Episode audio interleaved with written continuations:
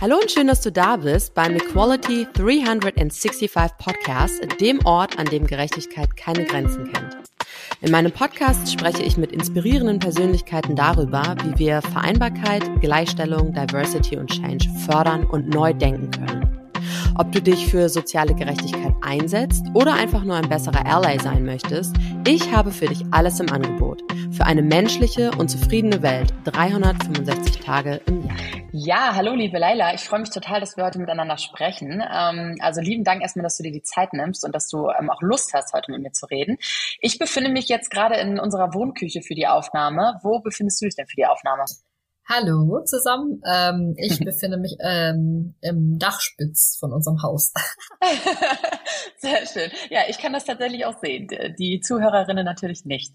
Ähm, magst du dich mal vorstellen, wer bist du und was machst du beruflich? Ja, sehr gerne. Ich bin Laila Zohype. Ich bin beruflich Investor Relations Managerin. Das bedeutet, ähm, dass ich mich um Stuttgarter Hochschul-Startups kümmere. Und ähm, da kümmere ich mich eben um die Anschlussfinanzierung nach dem Exist Gründerstipendium oder nach Exist Forschungstransfer im Rahmen von Veranstaltungen, Intros zu Investoren, die auf Deep Tech aus sind, Pre-Seed oder Seed. Mhm. Spannend. Wie bist du da reingekommen in diese, in diese Szene, Branche? Das ist ja, ist ja eigentlich schon so die Startup-Branche und relativ ungewöhnlich, ne? Also ich habe ähm, mein während meinem Studium habe ich halt an äh, Veranstaltungen, also so Startup-Wettbewerben, Pitch-Wettbewerben teilgenommen mhm. und mich hat das da voll angefixt, weil das irgendwie so eine total ähm, neue, you know, es haben sich halt Türen geöffnet und es war mal was anderes, äh, mal mhm. abgesehen vom Angestelltenverhältnis, mal über seine eigenen Business-Ideen zu sprechen und die Leuten vorzustellen und das fand ich dann so cool, dass ich dann eben äh, diese Veranstaltung dann eben auch äh, erstens daran teilgenommen habe. Danach habe ich ähm, die mitorganisiert. Ich war in Juries von verschiedenen mhm. Startup-Wettbewerben bei uns an der Hochschule der Medien in Stuttgart, aber auch im Rahmen von ähm, Startup BW. Da haben wir auch immer eine Messe, da war ich auch Teil der Jury. Und ja. so ist es eben gekommen. Spannend, sehr cool, Dankeschön.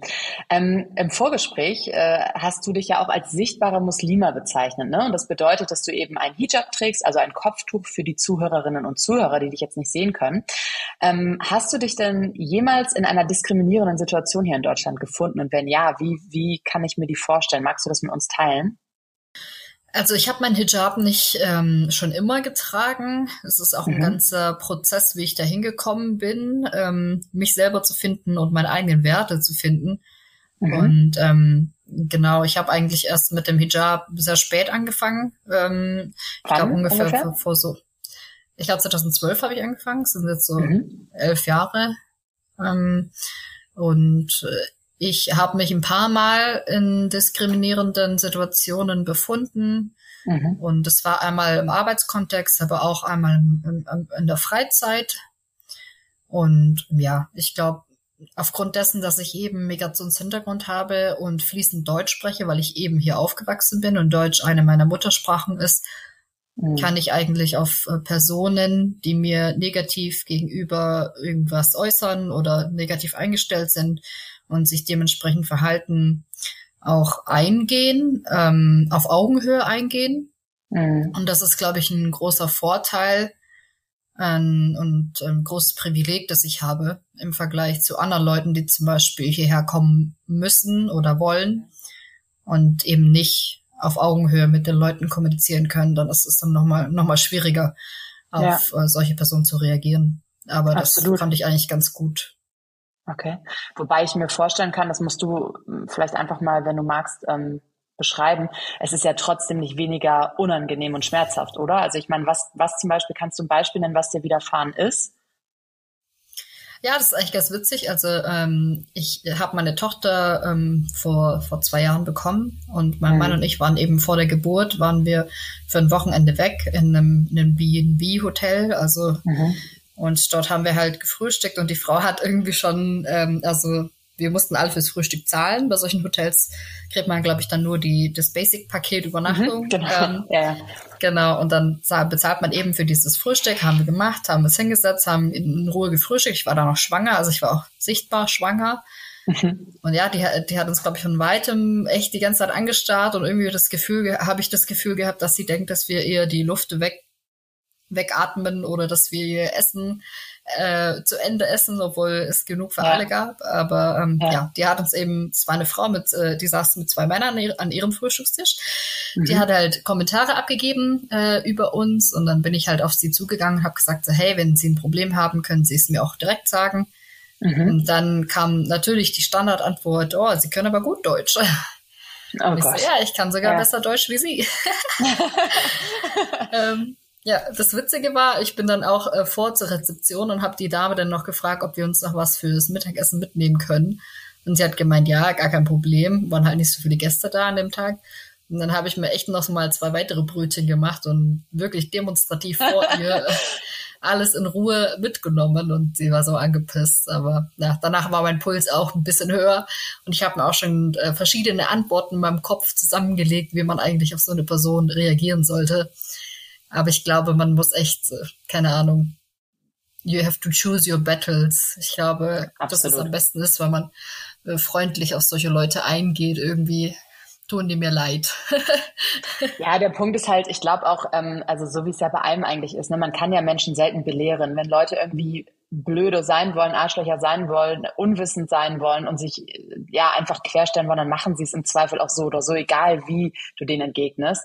Ähm, und gleichzeitig finde ich aber deinen Impuls total schön, dass du sagst, ich habe den Mut zusammengenommen, ich bin da hingegangen und habe sie darauf angesprochen, weil ich glaube, das machen die wenigsten. Und ähm, ich also ich muss ganz ehrlich sagen, ich habe solche Situationen schon des äh, häufigeren auch miterlebt von bei Freunden. Ne? Natürlich war ich nicht selber betroffen. Ähm, und ich habe mich dann auch davor gestellt und mich quasi für die mit gerade gemacht und gesagt, hey, das geht so nicht. Wieso sagst du das oder wieso verhältst du dich so? Ähm, aber ich weiß auch, dass ich auch vom Typ her eher so ein Mensch bin, wie du dich gerade beschrieben hast, nämlich ne, dass ich diesen Mut habe und das mache. Und das kann man ja nicht von jedem erwarten. Deswegen ist so ein bisschen die Frage, was hättest du dir denn gewünscht von dieser Person? Ich glaube, von dieser Person an sich in dem Moment ähm, nichts, weil ich glaube, sie ist das Endprodukt ihrer Sozialisierung oder mhm. ihrer Werte oder was auch immer sie für richtig hält und wie sie es eben auslebt. Aber ich denke, dass man vor allem im öffentlichen Raum, wir haben uns da dann eigentlich schon zum, im öffentlichen Raum bewegt, in so einem, in einer Hotellobby oder dort, wo man mhm. eben frühstückt, in so einem, da waren mehrere Leute da und ich glaube, wenn man das versteht, dass es nicht richtig ist und sollte man vielleicht als Ally oder als ja, Unterstützer oder Supporter von marginalisierten Personen agieren. Mhm. Und auch so ein Schutz, genauso wie du eben beschrieben hast, dass du eben für deine Freunde aufstehst, weil viele haben eben diesen Mut nicht. Und bei mir war das da zum Beispiel eine komplett harmlose Situation. Also ich bin ja nicht, äh, klar hat sie jetzt doofe Sprüche, hat sie halt verbal irgendwie äh, über ist, äh, hat sie uns nicht beleidigt, aber die ist halt ähm, ja negativ ähm, auf uns zu sprechen gewesen. Aber ich glaube, es gibt noch viel gefährlichere Situationen und dem ähm, entgegenzuwirken oder dort Hilfe zu leisten, muss man, glaube ich, auch die Mitbürgerinnen aktivieren und mhm. ähm, sich ein bisschen couragierter zu verhalten. Ich meine, das kann ja am Ende auch darum gehen, dass man vielleicht ähm, jemand Älteres hat, der Unterstützung braucht, also irgendwie Eltern oder ein Onkel oder so. Und es kann mhm. ja jedem widerfahren, dass oder nachts, wenn man alleine unterwegs ist als Frau, ist es auch ungemütlich. Und ich glaube, in all solchen Situationen sollte man, glaube ich, an seinen eigenen Menschenverstand und ähm, an seine Courage appellieren und solche mhm. Menschen unterstützen aktiv auch. Ja, also erstmal vorweggenommen, ich finde, dass die Situation, die du beschreibst, überhaupt nicht harmlos ist, weil ich ähm, mir das schrecklich vorstelle, in einem Restaurant zu sitzen oder in einem Airbnb zu sein oder in einem Hotel zu sein und aufgrund meines Aussehens oder sonst etwaigen Gründen komisch angeguckt zu werden, ohne dass ich irgendwas tue, finde ich schon echt krass, muss ich ehrlich sagen. Ähm, so, und ich finde es ähm, schlimm eigentlich, dass du das als harmlos betiteln musst, wenn du das mit viel schlimmeren, vermeintlichen schlimmeren ähm, Situationen vergleichen musst. Also die Frage ist ja da auch so ein bisschen Definition. Ne? Was ist denn schon schlimm? Also ich finde das per se schon nicht okay, dass sich irgendjemand ausgeschlossen fühlt. So. Ähm, aber klar weiß ich natürlich, was du meinst. Was kann denn die Mehrheitsgesellschaft in deinen Augen tun, um der marginalisierten Gruppe beizustehen oder auch marginalisierten Gruppen beizustehen? Das ist eine sehr gute Frage. Ich bin, bin jetzt auch keine, keine Expertin in dem Thema. Ich kann, glaube ich, einfach nur als Betroffene auch darüber sprechen und vielleicht dazu einladen, sich selber, seine eigenen Denkmuster auch zu reflektieren. Man liest ja heutzutage auch mehr über unconscious bias, also Voreingenommenheiten, die man eben hat ähm, gegenüber jemand anderem aufgrund dessen, dass er oder sie anders aussieht oder anders spricht mhm. zum Beispiel. Ähm, correct me if I'm wrong, aber ich glaube, es ist viel eigene, also viel Selbstreflexion. Man muss, glaube ich, sehr viel ähm, Arbeit leisten, sich selber immer hinterfragen, seine eigenen Denkmuster und darüber hinaus dann einfach auch sein Sprachgebrauch, aber auch sein Handeln. Mhm. Und wenn es jeder von uns als Individuum macht ähm, und das versucht peu à peu umzusetzen, könnte man das auch im im Geschäftsbeziehungen oder auf der Arbeit, im geschäftlichen Kontext, könnte man das dann auch nochmal reflektieren. Und ähm, ich möchte hier auch anmerken, also ich finde auch, dass in, im, auf der Arbeit zum Beispiel denkt man, wenn man zum Beispiel in einer News-Redaktion sitzt oder wo, dass man mhm. eine Person of Color eingestellt hat, hätte man das Thema Diversity abgefrühstückt. Mhm. Aber strukturelle Diskriminierung findet statt hier in Deutschland und das hat auch seine Historie, das ist historisch bedingt. Mhm. Und ähm, da kommt man nicht weit, wenn man nur ein Diversity-Event macht oder eine Person of Color einstellt, äh, weil man eben diese oberflächlich eben diese Repräsentation haben möchte. Also da das muss man, glaube ich, auf, auf jeder Ebene arbeiten und vor allem auch auf der Ebene von Entscheiderinnen und dort, wo eben Entscheidungen getroffen werden, sollten auch alle einen Platz am Tisch haben, die davon ja. betroffen sind. Und das hat auch nichts mit Herkunft in dem Sinne zu tun. Das, das sind ja auch ganz andere. Also es ist auch das Thema sozialer Background. Das sieht man einem ja auch nicht an, äh, so aus für Familienverhältnissen man kommt. Absolut. Das wirkt sich ja, wirkt sich auf verschiedene Ebenen aus. Es gibt ja dieses Wheel of Privilege, genau. dass man weiß ist, able-bodied ist, cis, ähm, dass man hetero ist, diese ganzen Dinge pusht das System ja. Und ja. hier aktiv an jeder Stelle dafür zu sorgen, dass Menschen, die eben nicht diesem Ideal entsprechen, ähm, auch repräsentiert werden, gehört werden, mitentscheiden können. Daran müssen wir gemeinsam als Gesellschaft arbeiten. Das ist eine Riesenaufgabe.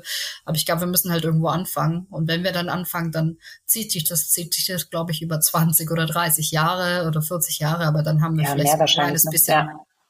kleines bisschen Veränderung. Ja, ja, aufgebaut. ganz richtig. Super, Dankeschön. Ähm, ich finde, du sprichst einen ganz wesentlichen Punkt an, nämlich die Bildung. Es hat ja sehr viel mit Bildung äh, unserer Gesellschaft auch zu tun ne? und insbesondere da auch auf unterschiedliche ähm, Kulturen vielleicht aufmerksam zu machen und darüber hinaus zu bilden. Ähm, und ich habe mich in dem Zusammenhang gefragt, magst du uns vielleicht mal einen kleinen Einblick zu deinen kulturellen ähm, Traditionen und auch Bräuchen ähm, zu geben, also zu deiner Herkunft und inwiefern wir die vielleicht auch in Deutschland einbringen können, beziehungsweise inwiefern wir in Deutschland davon profitieren würden? Also meine äh, Eltern, die kommen aus Pakistan. Mhm. Und ähm, Pakistan an sich äh, wird ja, wurde ja viel thematisiert im Kontext mit Osama bin Laden und dass er dort gelebt hat und 9-11 und die ganzen Attentate. Und im Moment ist es leider auch so, dass Pakistan sich immer in einer sehr volatilen Situation befindet, weil mhm. die Politik sich nicht um die Menschen dort kümmert und deren Grundbedürfnisse nicht erfüllt werden. Aber an sich kulturell ist das äh, Land sehr, sehr reich. Also wir haben in Pakistan mh, hm, sehr viele unterschiedliche Sprachen. In Pakistan siehst du auch von der vom Landscape her, von den Menschen. Wir haben, glaube ich, sogar eine, ich muss mal, ich müsste nochmal nachgucken, wie die heißen. Wir haben, glaube ich, sogar eine ähm, Gruppierung an Menschen, die irgendwie mit Alexander dem Großen verwandt sind. Also okay. man sieht da super diverse, super diverse Leute. Mhm. Und Pakistan wurde eigentlich etabliert, um, um sich ähm, der muslimischen Bevölkerung zu widmen. Das ist eigentlich der Grund, warum, weil Pakistan Indien waren ja mal eins. Und mhm. ähm, ja, also Pakistan ist mehrheitlich muslimisch und dazu gehören eben auch die traditionellen Feste, die Muslime alle gemeinsam feiern, wie zum Beispiel das äh, Eid al-Fitr, also das Zuckerfest, mhm, mhm. das Opferfest, ähm, Ramadan, solche Geschichten. Mhm. Und ähm, inwiefern können wir Deutschen davon profitieren, von euren Kulturen, von euren Bräuchen, von den Traditionen, von den Werten, die ihr damit ja auch verkörpert? Oh, also ähm, ich glaube, man kann im Grunde genommen von jeder Kultur dazulernen. Ähm, und was an Pakistan oder an pakistanischen Menschen sehr spannend ist, ist, glaube ich, dass sie ähm, sehr resilient sind, äh, weil mhm. sie ähm, diesen Basic Struggle leider immer noch haben. Also mhm. ähm, diesen, ja, sie arbeiten halt sehr hart, weil die Ausgangsbedingungen in Pakistan selber schwer sind ähm, für Leute. Und der einzigste Weg eigentlich äh, zu den Aufsteigern zu gehören oder seine eigene soziale und wirtschaftliche Situation zu verbessern, ist eigentlich der Weg der Bildung. Mhm. Also sieht man auch, dass sehr viele pakistanische Menschen ähm, hohe Bildung verfolgen und dann auch in den USA arbeiten, in englischsprachigen mhm. Ländern vor allem auch, weil ja. wir wurden auch von den Briten äh, kolonialisiert in dem Zusammenhang, dass die Briten eben in dem äh, Subkontinent da waren, also in Indien. Mhm. Ähm, genau, also die sind mehrsprachig aufgewachsen. Familie, das ist auch etwas, was man in Asien, also man, man, man hat, glaube ich, andere ähm, Prioritäten. Und mhm. das, äh, das ist für mich so der größte, größte Kontrast vielleicht und mhm. vielleicht auch das größte Learning, was man hat, wenn man ähm, vor allem auch mit Menschen spricht, die aus dem Asi aus Asien kommen. Dass ja. man eben andere Werte pflegt, wie, wie Familie, wie Zusammengehörigkeit und ja. nicht so sehr pocht auf das eigene Ego. Mhm. ich weiß ja, nicht, ob man spannend. das so gut ausdrücken kann. Ja. Ja. Mm, oder die eigene Self-Realization und einfach seinen Willen durchzukriegen oder sein Projekt nicht so eine hohe Prio. Ja. Wie das Wohl, das Gemeinwohl. Spannend. Ähm, und jetzt mit Blick auf deinen beruflichen Alltag, Lella, ähm, wie hat sich denn deine muslimische Identität ähm, vielleicht auch im Geschäftsalltag oder im Berufsalltag beeinflusst? Gibt es da irgendwelche Erfahrungen? Klar, also ich glaube, ähm, im Grunde genommen, wenn du, also ich habe nach meinem Abi auch ein bisschen Theologie studiert und wenn du ein bisschen da reingehst, es ist, ist der Islam eigentlich ein Lebensstil. Also mhm. ich, ich sehe Religion, also für mich bedeutet Religion auch Lebenspraxis, also die Art und Weise, wie du eben lebst und dein, mhm. deine, äh, dein Handeln ausrichtest, dein Denken. Und beim Islam ist es, ist, ist eine klare ein klares Goal da, eben, dass man versucht, ähm, jeden Tag näher zu Gott zu kommen. Und das hat äh, verschiedene äh, Wege und verschiedene Möglichkeiten. Und darunter gehört auch, dass man achtsam ist mit sich selber, mit seiner Familie, mhm. auf Rechte und Pflichten achtet, auch mit der Umwelt. Und wenn du jetzt einfach über einen Arbeitsalltag sprichst, ähm, wirkt sich das klar auch in dem äh, der Art und Weise aus, wie ich mit anderen Leuten zusammenarbeite und dass man auch versucht, trustworthy zu sein. Wie sagt mhm. man das auf Deutsch? Ähm, ähm, vertrauenswürdig. genau, dass man vertrauenswürdig ist, dass man ähm, auf die Rechte und Pflichten von anderen Menschen achtet, dass man versucht, ähm, jeden Tag eben zu reflektieren und ja. sich selber auch an die Nase fest, ähm, um sich stetig zu verbessern. Ja, total schön. Und ich meine, wir kennen das ja, ne? Also das ist ja ähm, äh, anders gesagt äh, Spiritualität oder auch ähm, auch einfach ja, also Nachhaltigkeit, ne? Einen bewussten Lebensstil zu pflegen. Also es ist ja total total toll. Ja, was man hier aber zum Thema Nachhaltigkeit auch sagen muss, es ist finde ich echt schade, dass in vielen muslimischen Ländern dieses Wort ähm, keine Bedeutung oder eine eine sehr ja kleine Bedeutung hegt, weil vor allem auch, also hier wird das Thema Nachhaltigkeit auch in einem Zusammenhang mit Circular Economy ja auch ähm, thematisiert. Mhm. Und das finde ich eigentlich mega wichtig und ich finde es eigentlich schade, dass zum Beispiel, wenn man auf Reisen ist in, in, in, in Asien oder in, in muslimischen Ländern, da wo ich eben unterwegs war, zum mhm. Beispiel in der Türkei oder in Pakistan oder so, oder in Saudi-Arabien siehst du es auch, also die Leute achten leider gar nicht darauf. Also mhm man sieht zwar, es, es gibt, glaube ich, ein berühmtes Sprichwort, das sagt, ich war, ich habe zwar Muslime gesehen, aber Islam nicht. Und ich ja. finde auch, dass viel, viel, und hier im Westen ist es so, dass viele islamische Werte gelebt werden, aber die Leute sind eben keine sichtbaren Muslime. Und ja. das ist dann für mich auch immer ein Learning, weil ich dann auch immer so auf der einen Seite diese Kultur mitnehme aus meinem Ursprungsland, aber auch die, die Rituale, aber hier einfach das auch in, also gelebt sehe. Achtsamkeit, ja. Nachhaltigkeit, Verantwortungsbewusstsein. Und das sind einfach so Themen, da müssen wir uns auch selber als, als muslimische Gesellschaft oder als ähm, Menschen, die sich mit dem Islam identifizieren und versuchen irgendwie zu praktizieren, auch auseinandersetzen müssen, was für eine Außenwirkung das eigentlich hat, mhm. wenn man eben nicht auf solche wichtigen Werte achtet. Ja, guter Impuls. Und gleichzeitig äh, könnte ich jetzt aber mir vorstellen, dass es wahrscheinlich auch daran liegt, dass wir hier in äh, Deutschland jetzt auch explizit sehr privilegiert sind, oder? Und wir natürlich damit auch eine ganz andere Sicht auf die Dinge haben. Also wenn ich mir jetzt vorstelle, dass ich ähm, mich morgens damit auseinandersetzen müsste, dass meine Grundbedürfnisse erstmal gedeckt sind, dann ist es ja klar, dass ich mir keine Gedanken über Nachhaltigkeit mache. Ne? Also wie soll das auch anders sein? Ja. ja, definitiv. Also leider ist es der Fall dass in Pakistan die Leute echt noch am Existenzminimum strugglen. Die haben teilweise ja. auch stundenlang keinen Strom und so. Mein Mann hat mir zum Beispiel ja. gesagt, er ist in Pakistan aufgewachsen, hierher gekommen für seinen Master und der hat, ähm, ja, äh, der hat keinen Strom gehabt, der äh, musste seine Prüfungen, äh, Exams äh, am Ende vom Schuljahr und so alles in diesen, unter diesen Bedingungen ähm, durchführen, haben die trotzdem gemacht, ähm, auch mhm. in so einer Hitze, auch während sie gefastet haben zum Beispiel teilweise und die haben auch eine ganz andere Wertschätzung dem Thema Bildung gegenüber und den Privilegien gegenüber, die die Kinder oder die Generation hier oder wir auch, die Leute, die hier leben in, im Westen, mh, hm, einfach mal so serviert bekommen auf dem äh, ja, Silber. Silbertablett, genau. Und ja, das muss ja. man sich immer mal wieder bewusst werden. Und das vergisst man hier sehr schnell, glaube ich. Ja, ja, absolut. Also definitiv. Ähm, und genau deswegen, ich merke das halt auch immer wieder. Und ich meine, ich selber ziehe mich natürlich auch zu den privilegierten Leuten, ähm, aber versuche auch immer mal wieder zu reflektieren und mir also wirklich so einen allumfänglichen 360-Grad-Blick irgendwie zu geben.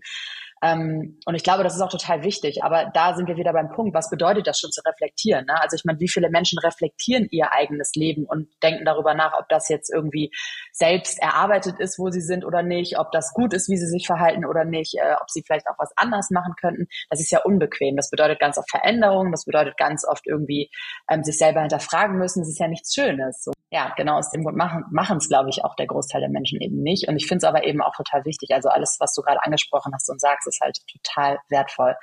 Ähm, und auch schön, diese Perspektive und diese Eindrücke von dir zu bekommen, wie dein Mann beispielsweise ähm, ja bestimmte Herausforderungen gemanagt. Was sind denn, ähm, wenn du jetzt ja mal die größten Herausforderungen ähm, oder eine der größten Herausforderungen teilen würdest, die man als Muslima oder als muslimische ArbeitnehmerInnen und auch UnternehmerInnen ähm, hier in Deutschland ähm, hat oder gefaced wird, was wäre das? Äh, das ist eine große Frage, weil ja. ich, ähm, ich ähm, wage mich ein bisschen da dran, aber ich bin mir sicher, es gibt noch einige andere Aspekte, die wichtiger sind oder genauso wichtig sind. Aber was mir jetzt so spontan in den Kopf kommt, ist eigentlich die Situation, in der man sich befindet, wenn man Person of Color ist, mal unabhängig davon, also wenn man eben nicht der Mehrheitsgesellschaft entspricht, egal ja. ob das jetzt vom Namen ist oder vom Aussehen ist, ist, dass man eben, wie ich vorher auch schon gemeint habe, Teil von einer Struktur ist, die einen nicht bevorzugt. Und mhm. man wird hier, also man hat hier echten, eine harte Landung in Deutschland, mhm. egal ob man jetzt äh, in den Arbeitsmarkt möchte, als äh, Bewerberin, Bewerber, auf seinem CV ähm, wird anders geschaut. Und die Leute verstehen teilweise auch nicht den Struggle, den zum Beispiel Flüchtlinge haben, um hierher zu kommen, um Deutsch zu lernen. Diese ganzen Struggle, den sie eben hatten und die ganzen Erfahrungen, die sie mitgenommen haben und wie sie äh, das geshaped hat, ob sie hier bleiben wollen oder nicht. Also diese diese Awareness fehlt den Leuten hier nicht. Und das äh, finde ich ein sehr wichtiger Punkt. Ich glaube, ich, ich wurde ja auch hier in Stuttgart und in Stuttgart haben auch sehr viele Leute einen Migrationshintergrund. Ich glaube, wir haben eigentlich genug Migrantinnen, Migranten da, Flüchtlinge hier, aber es fehlt halt eine Repräsentation ähm, an allen Schichten, also auf allen Ebenen.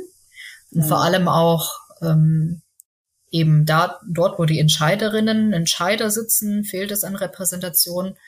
Das Thema wird ja auch vorangetragen im Hinblick auf Female, aber es geht ja noch viel weiter. Also mhm. ich habe so ein bisschen Bauchschmerzen, wenn ich sehe, dass in Deutschland äh, öfter das ist jetzt meine Wahrnehmung, ähm, das Thema Diversity dann oft von weißen Frauen geleitet wird. Ja. Und da finde ich auch schon, ich finde es gut, klar. Ich glaube, wir haben einen langen Weg vor uns, vor allem in der Corporate World. Wir müssen ja. uns weiterentwickeln. Ähm, und wir müssen irgendwo anfangen. Deshalb appreciate ich äh, es auch und finde, schätze ich es wert, dass Unternehmen jetzt ein bisschen, ja, das Unternehmen das Thema auf dem Schirm haben und versuchen, inklusiver zu werden.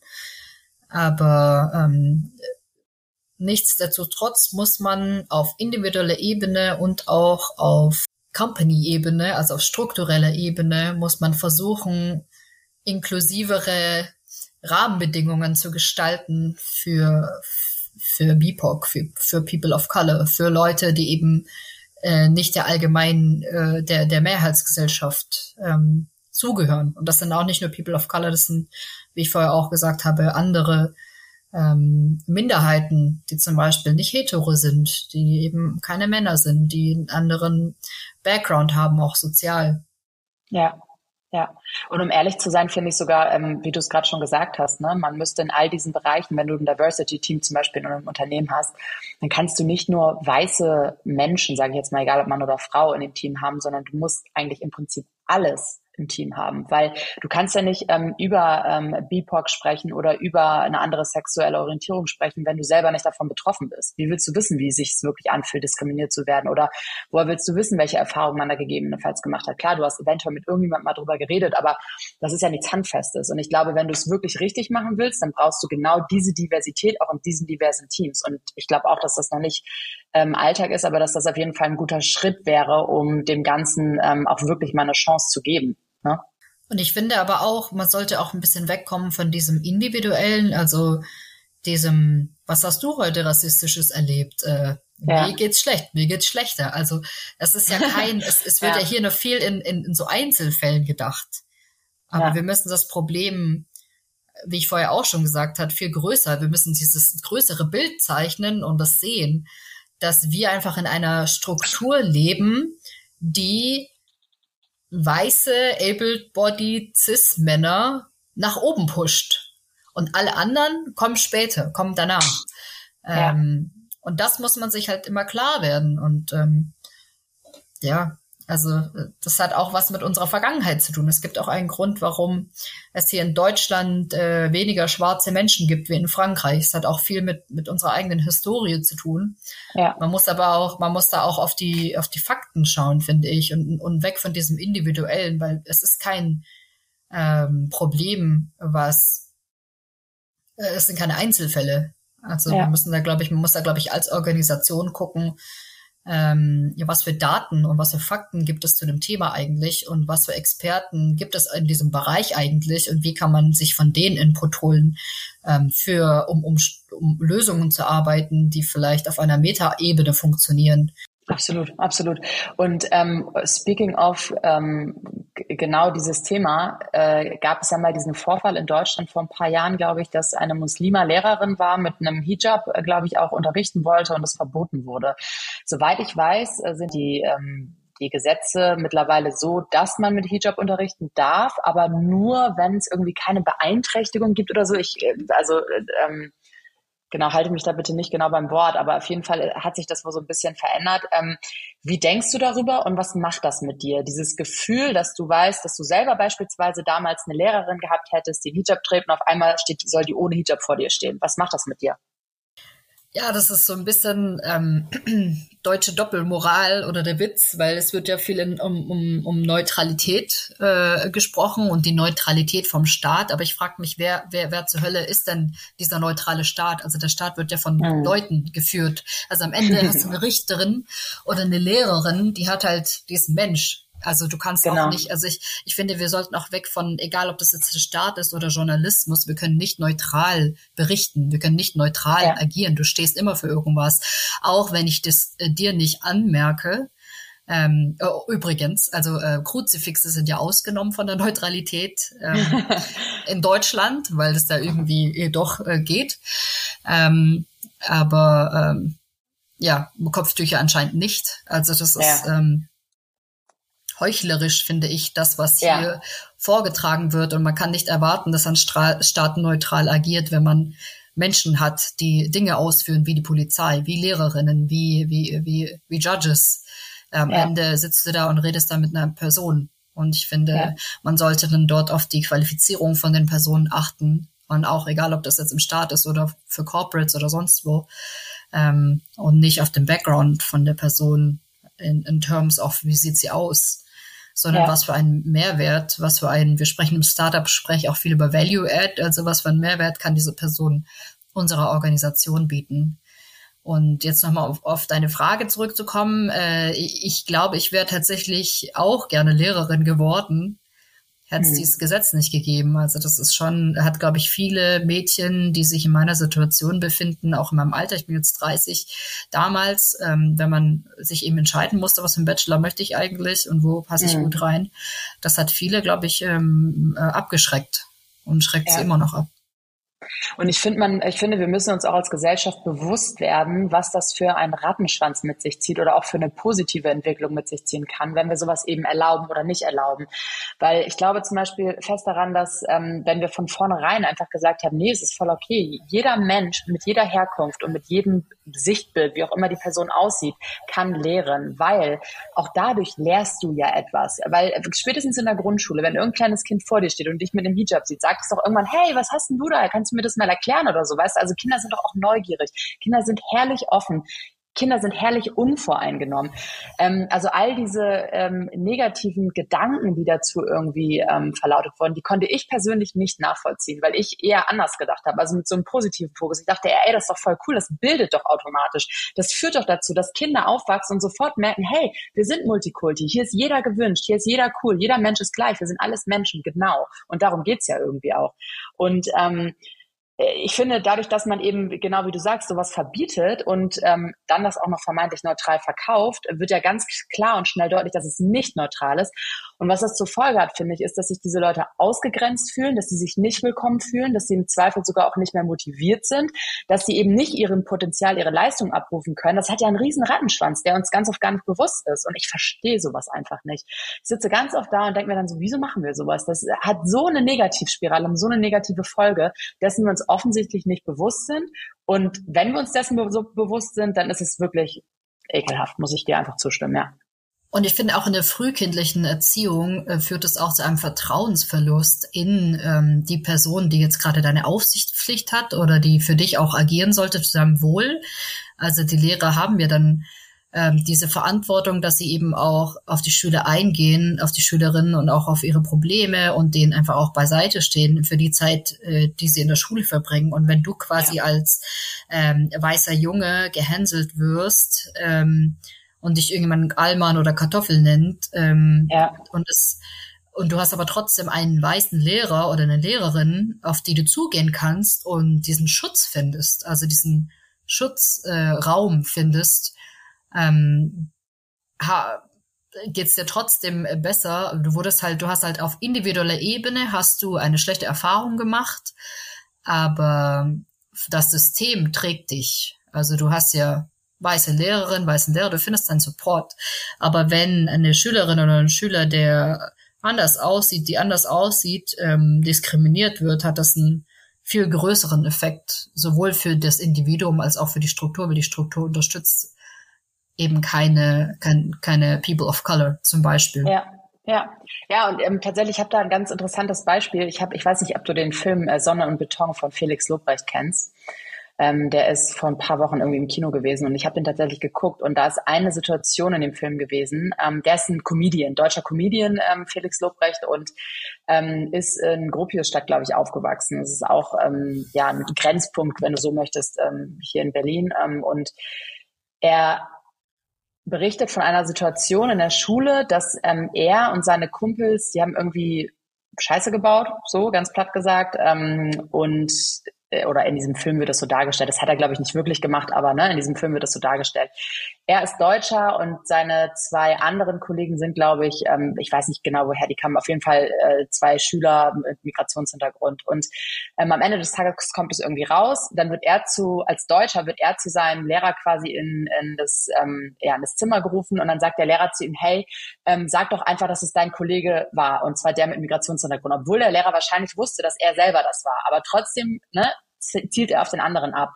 Und genau solche ähnlichen Situationen habe ich auch häufiger schon miterlebt und gehört. Und ich finde es krass, weil genau da fängt es doch an, ähm, dass genau diese Menschen, die einen Lehrauftrag haben, dass die neutral, dann wirklich neutral sind und das versuchen auch einzuhalten und sich so verhalten, wie es rechtmäßig korrekt wäre und nicht, wie sie sich so verhalten, wie sie sich in sich irgendwie fühlen. Aber auch da muss ich jetzt wieder das ganz große Rad aufmachen. Das ist halt ein Riesenthema.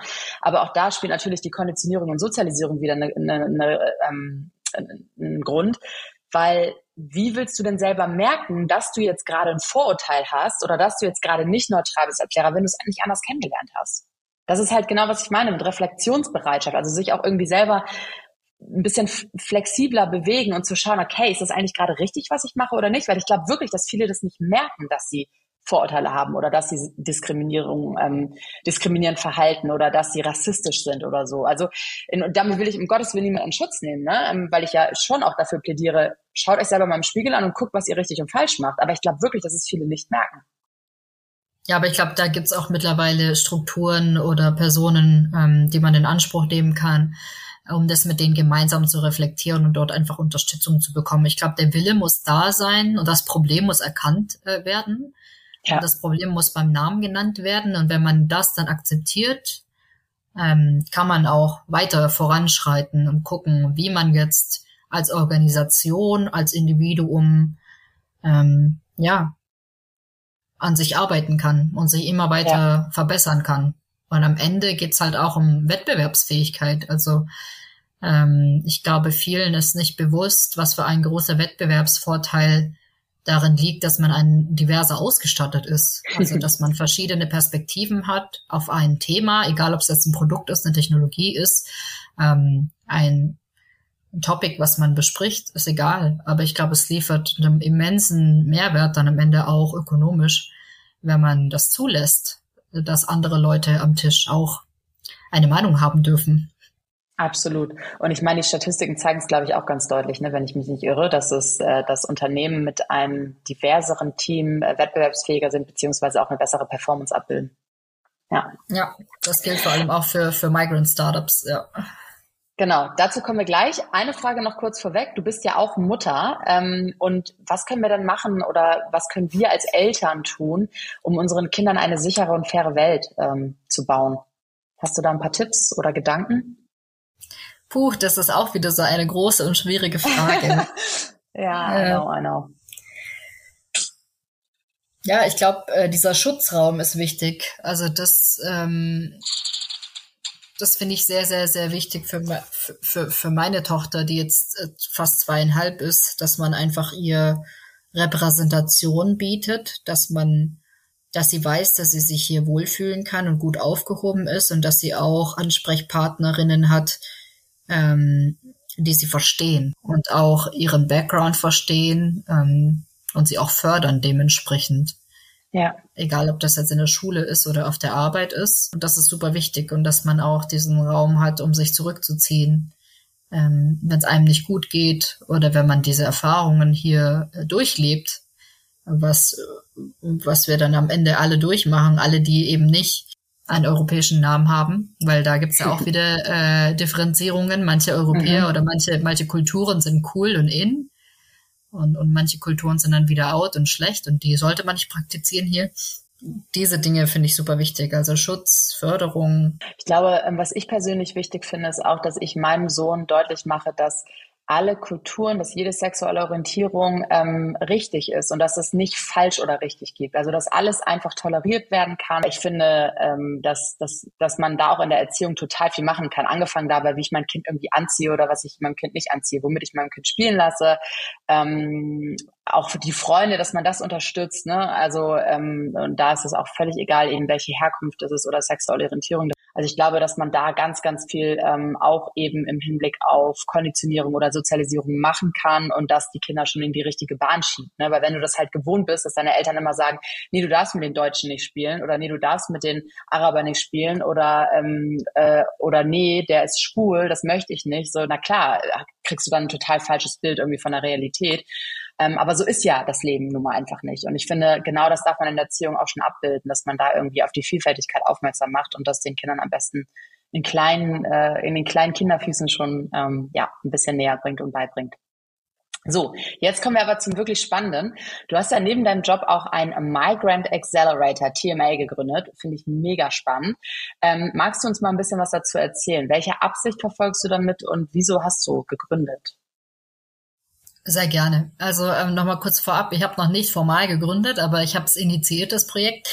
Ähm, genau, TMA ist The Migrant Accelerator, ist ein mhm. ähm, Mentoring-Programm für Gründerinnen mit Migrationshintergrund. Ähm, und ich möchte mit diesem Mentoring-Programm, das eben Live-Workshops beinhaltet, aber auch One-to-One-Sessions rund um Empowerment ähm, für die Person selber, aber auch ähm, Startup-Development-Themen, wie wir sie kennen aus anderen Acceleratoren, ähm, dafür sorgen, dass ähm, Migrantinnen und Migranten einen leichteren Start haben hier. Weil, mhm. ich, äh, weil wenn man sein eigenes Unternehmen hier gründen möchte und den Mut eben dazu hat und den Willen dazu hat, ähm, braucht man eigentlich auch ein starkes Netzwerk, man braucht Zugang zu Förderungen, man muss äh, sein Produkt gut abgestimmt haben auf den Markt, wissen, wie man mit Kunden, also es hat eine ganze Reihe an ähm, Problematiken oder an Herausforderungen, denen man sich stellen muss. Mhm. Und ich finde, dass es Gründerinnen hier in Deutschland eigentlich schon relativ gut geht. Man kriegt viel Mentoring. Mhm. Ähm, aber auch Funding, wenn man äh, entsprechend äh, da reinpasst in diese Fördertöpfe. Mhm. Aber für Migrantinnen und Migranten steht, äh, die stehen irgendwie vor so einer Zwiebel an Problemen. Das geht beim Individuum los. Mhm. Normaler Gründer oder eine Gründerin ähm, hat zum Beispiel Selbstzweifel, weiß nicht, ob er oder sie weitermachen soll und ähm, berät sich dann vielleicht mit Familie oder mit Freunden. Und äh, bei Migrantinnen und Migranten, wenn man in der ersten Generation hierher migriert ist, also alleine hier zum Beispiel zum Arbeiten und zum Studieren gekommen ist, hat man eben diese Family and Friends Support oft nicht. Und diese Höhen und Tiefen, äh, die man durchmacht ähm, als Gründer oder Gründerin, ähm, muss man oft ganz alleine bestreiten. Und mhm. TMA ist vor allem ein Community Empowerment Projekt, wofür ich aber auch Sichtbarkeit und mehr Repräsentation erkämpfen möchte für ähm, migrantische Gründungen. Hm, spannend. Und ähm, wie kann man dich dabei unterstützen? Ähm, also mein größtes Problem ist, ist klar, dass ich das jetzt im Moment auf der, äh, also nebenher mache. Wir haben ähm, 70 plus Mentorinnen ongeboardet. Also wir haben schon wow. zwei Sponsorings erhalten. Das sind Preisgelder für unseren Demo Day, der am 20. September stattfindet, zu dem auch alle herzlich eingeladen sind. Äh, mhm. Das ist online, das ganze Programm ist online auf Englisch.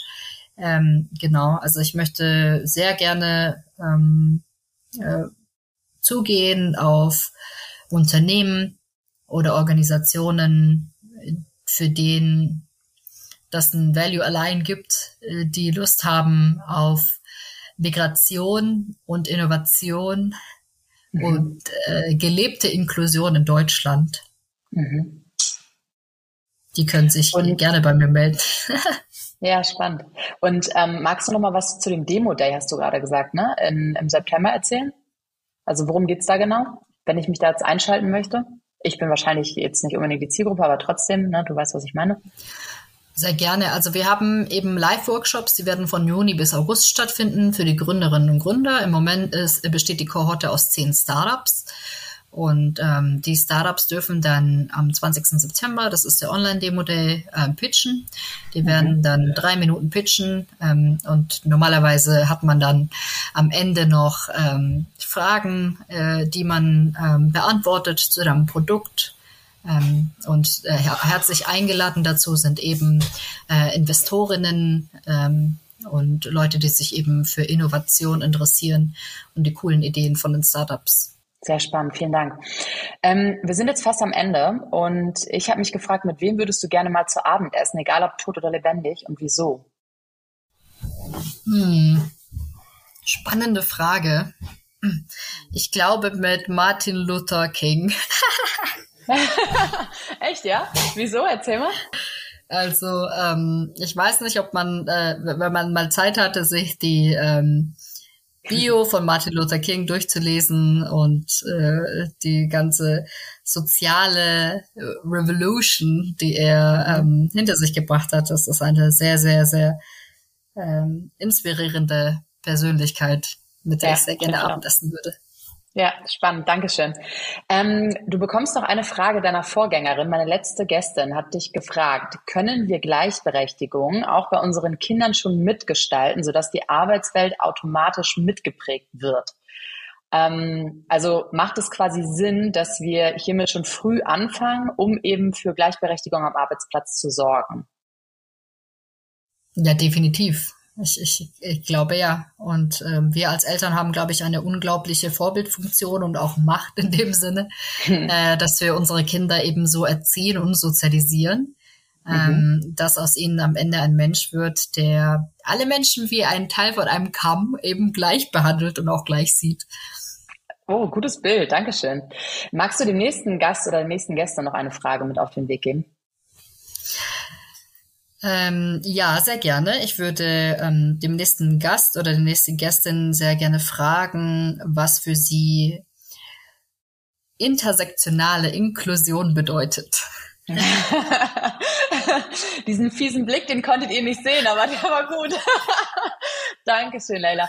Vielen lieben Dank, dass du dir die Zeit genommen hast. Ich ähm, habe mich wirklich sehr, sehr gefreut, dass du uns ähm, diesen spannenden Einblick von dir, deiner Arbeit, von deiner Kultur gegeben hast. Ähm, ich hoffe, dass du damit ganz, ganz viele ZuhörerInnen inspirieren wirst.